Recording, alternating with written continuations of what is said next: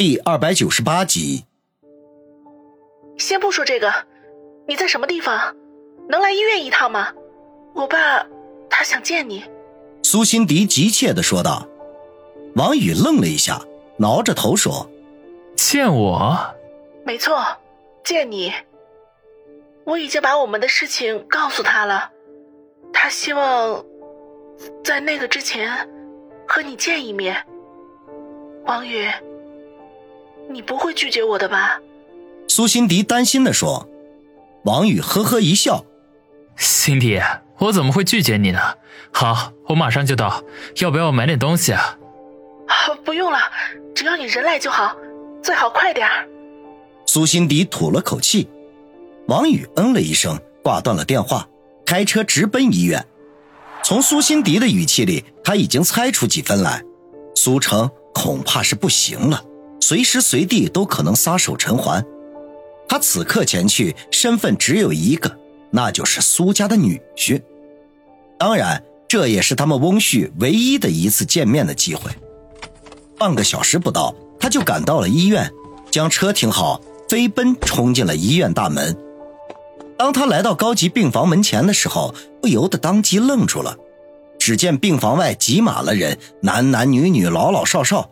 至少也有三四十个人，每个人的表情也是不尽相同，有担心的，有难过的，有冷漠的，也有暗自高兴的。王宇无心多看，取出手机拨通了苏辛迪的电话，铃声只响了一下便被挂断了。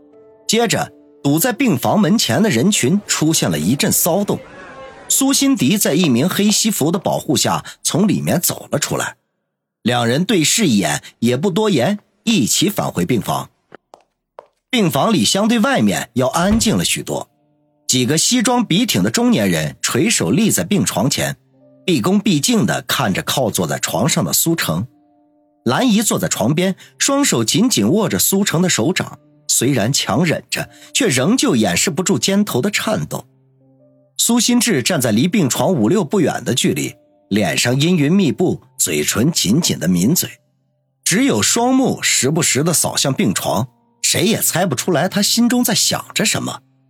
王宇跟在苏辛迪的身后进来，第一眼便看到了病床上的苏成。此刻的苏成与昨晚从急救室里推出来时相比，精神了许多，脸上甚至还挂着一抹异样的红晕。他正快速的向那几个西装笔挺的中年人交代着什么。见苏辛迪和王宇进来，便立刻停住，叹口气说道：“哎，好了，我要交代的就只有这些了。你们都是我一手提拔起来的，希望我死之后还能念及昔日恩情，帮着苏氏走出阴霾，继续辉煌下去。”那几个中年人听他如此说，顿时黯然神伤，甚至有两人忍不住哽咽起来，低声叫着董事长。苏成挥了挥手：“去吧，我还有些私事要跟家人交代。”几个中年人点了点头，缓缓的转身离开。每个人的眼圈都是红的，此等伤心绝不做作。心智，你也出去吧，安抚一下外面的那些股东。苏成见苏心志站在原地未动，便又说道：“苏心志面无表情的点头应是，快步的向门口走去。”当与王宇和苏辛迪擦肩而过之际，他的嘴角勾起了一抹透彻骨髓的冷笑。王宇佯装没有看见，轻轻推了一下待在原地的苏辛迪，两人向病床这边走来。没想到这个时候，苏成居然又对一直握着他的手的兰姨说道：“兰兰，你也出去吧。”兰姨一怔，哽咽了几声，缓缓地站起身来，向外走去。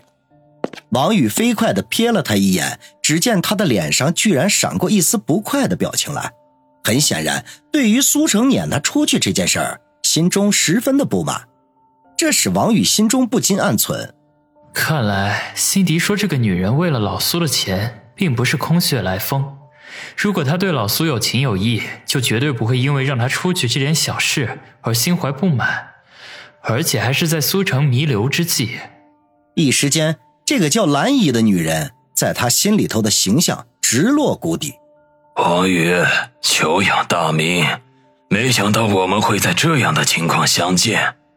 房间里只剩下他们三人的时候，苏成的声音提高了几分，挣扎着想要坐直身体。苏辛迪见状，赶紧过去扶住他。爸，您慢点。王宇对苏成的打招呼方式有些不适应，不过他是苏辛迪的父亲，他必须要有足够的尊敬才行。当即一躬到底，叫了一声“苏叔叔”。面对王宇行的大礼，苏成坦然接受了，点点头说道：“很好，年轻人学会懂得尊重别人，才能够成就大器。”王宇缓缓地站直身体，脸上挂着不卑不亢的微笑。静静等候苏成的下文，他相信这位商界的传奇人物在弥留之际见他，肯定不是为了夸赞他这么简单。小迪，给王宇拿把椅子过来。苏成向身边的苏辛迪说道，后者嗯了一声，顺手将床边的椅子推到了王宇的面前，小声的说道：“王宇，坐下。”王宇呵呵一笑，也不客气，端坐在椅子上。小王，你当过兵？苏成见王宇坐姿端正，不禁诧异的问道。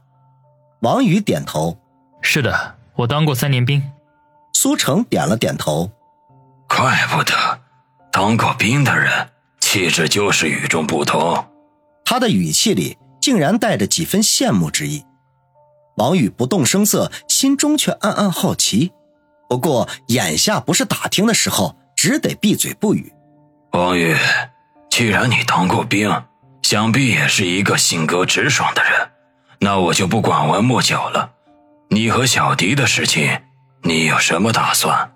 苏成话锋一转，问道。这倒大大的出乎了王宇的意料之外，没想到苏成会问到这件事情上来。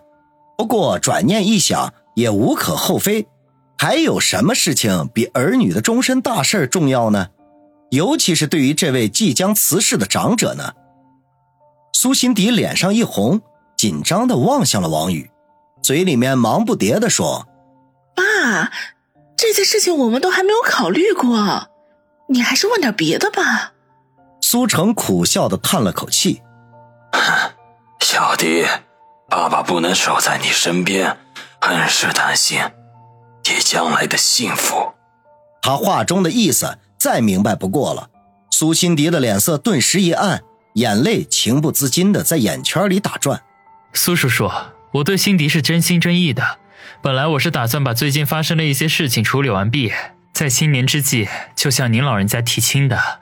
但是您现在就问我了，那我就正式的向您提出请求，请让我照顾辛迪一辈子吧。王宇不等这对父母发出太大的感慨，便立刻张口说道。这时候，一句承诺对于苏成来说重于泰山。苏成微微一愣，眼中闪过赞许来。不管王宇的话是真是假，至少是令他老怀欣慰。苏辛迪怔怔地看着王宇，脸上的表情由震惊转化为感动，几次张嘴都不知道该说什么好了，最后只能用雪白的牙齿轻轻地咬着嘴唇，给了王宇一个深情的注视。王宇心中叹了口气，脸上却仍旧保持着百分百认真的表情，说道：“苏叔叔，不知道您老人家是否答应呢？”苏成哈哈的笑了起来：“ 只要我女儿愿意，我什么都答应。”话未说完，苏成忽然剧烈的咳嗽起来，最后噗的喷出一口鲜血来，在雪白的被子上。呈现出了一朵暗红色的血花来，苏辛迪大惊，连连轻拍苏成的后背：“爸，你怎么样？你不要吓我！王宇，快点去叫医生来。”王宇答应了一声，便要起身去找医生，没想到苏成却摆摆手说道：“我没事儿，与其把时间浪费在医生的问诊上，还不如多向你们交代一些事情。好了好了。小王，你坐下，我还有事要问你。